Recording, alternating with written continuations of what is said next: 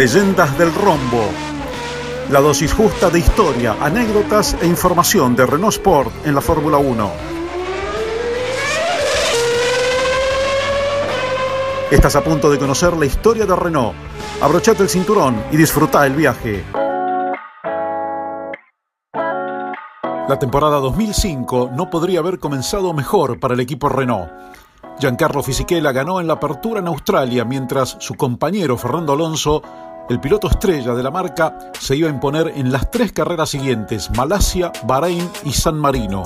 Cuatro victorias en cuatro grandes premios.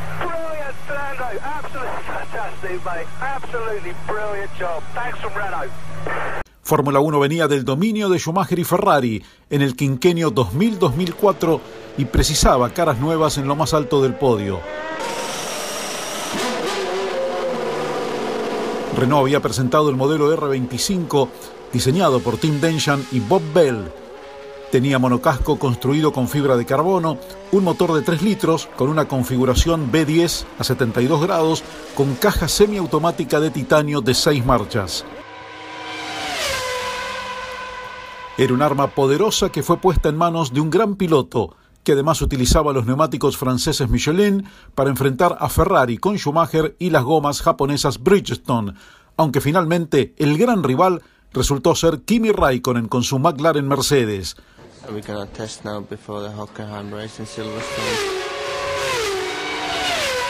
Sería una batalla inolvidable a lo largo de toda la temporada.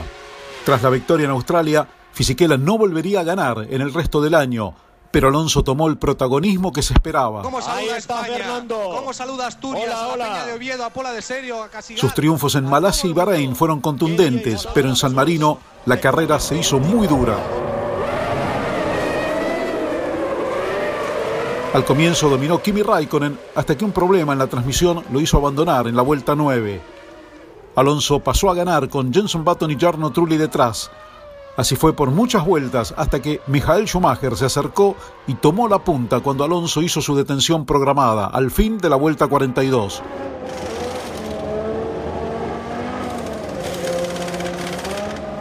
El piloto de Renault volvió a liderar en el Giro 50 y desde allí hasta el final, durante 12 vueltas, la pelea con Schumacher fue inolvidable. Fue un concierto de manejo entre Alonso y Schumacher, el alemán intentó superar a Alonso innumerables veces, pero el asturiano se defendió siempre y logró ganar por apenas dos décimas.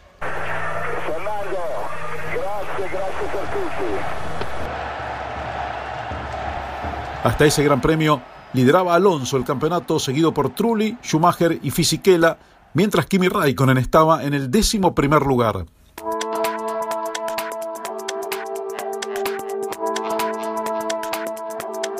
En los grandes premios de España y Mónaco, Raikkonen iba a mostrar que también era candidato y se anotó dos triunfos consecutivos. Alonso volvería a ganar en el Gran Premio de Europa en Nürburgring. Raikkonen se imponía otra vez en Canadá mientras Schumacher lograría su única victoria del año en el Gran Premio de los Estados Unidos en Indianápolis, en aquella recordada carrera en la que solo corrieron seis autos, los equipados con las gomas japonesas. En nueve grandes premios, Alonso mandaba en el campeonato con 59 puntos, seguido de Raikkonen con 37 y Michael Schumacher con 34. En las siempre decisivas carreras de Francia, Gran Bretaña y Alemania, Alonso iba a ganar en Magny-Cours y en Hockenheim e iba a terminar segundo en Silverstone detrás de Juan Pablo Montoya. Kimi Raikkonen, por su parte, iba a triunfar en Hungría y Turquía, Alonso terminaría segundo en Estambul, con lo que se mantenía al frente del campeonato con buena diferencia. En Monza llegaría otra victoria para Montoya con Alonso segundo y Raikkonen cuarto. Kimi iba a ganar en Spa-Francorchamps, pero Alonso terminaba otra vez segundo y conseguía mantener 25 puntos de ventaja.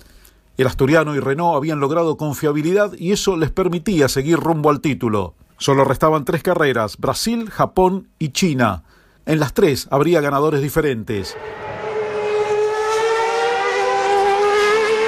En Interlagos vencería Montoya con Raikkonen en segundo y Alonso tercero.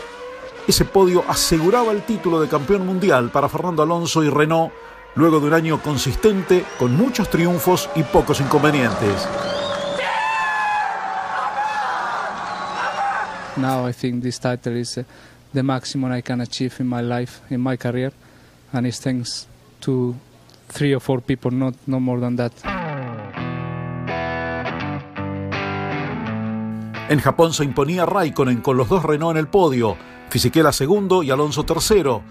Finalmente, en el Gran Premio de China, Alonso iba a conseguir su séptima victoria de la temporada e iba a darle el título mundial de equipos a Renault. Alonso sumó 133 puntos contra 112 de Kimi Raikkonen, en tanto Renault se consagraba con 191 puntos contra 182 del equipo McLaren. La temporada concluyó con 8 triunfos para Renault con 18 podios y 7 poles, además de los campeonatos mundiales de pilotos y equipos.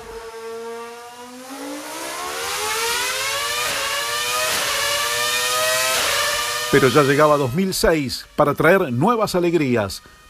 Renault presentaba su modelo R26. Era una temporada de 18 grandes premios en la que Alonso iba a obtener 7 victorias y 7 segundos puestos. Solo así pudo volver a ganar el campeonato mundial ante una enorme presión de Michael Schumacher, que también vencería en siete grandes premios, pero solo obtendría cuatro segundos lugares. Iban a llegar a la última carrera en Brasil con 10 puntos de ventaja para el piloto de Renault. Schumacher tenía que ganar y esperar un gran premio sin puntos para Alonso si quería ser campeón. Aquella carrera fue dominada por Felipe Massa, pero Alonso se mantuvo segundo y Schumacher terminó cuarto.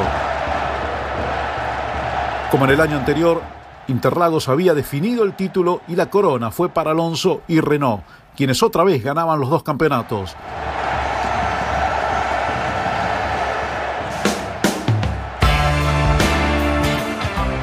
No serían los últimos títulos mundiales para la marca del rombo. Pocos años más tarde, con sus motores equipando a Red Bull y con Sebastián Vettel al volante, conseguirían dominar otra vez la Fórmula 1 por varias temporadas. Pero esa es una historia que les contaré en la próxima entrega de esta saga.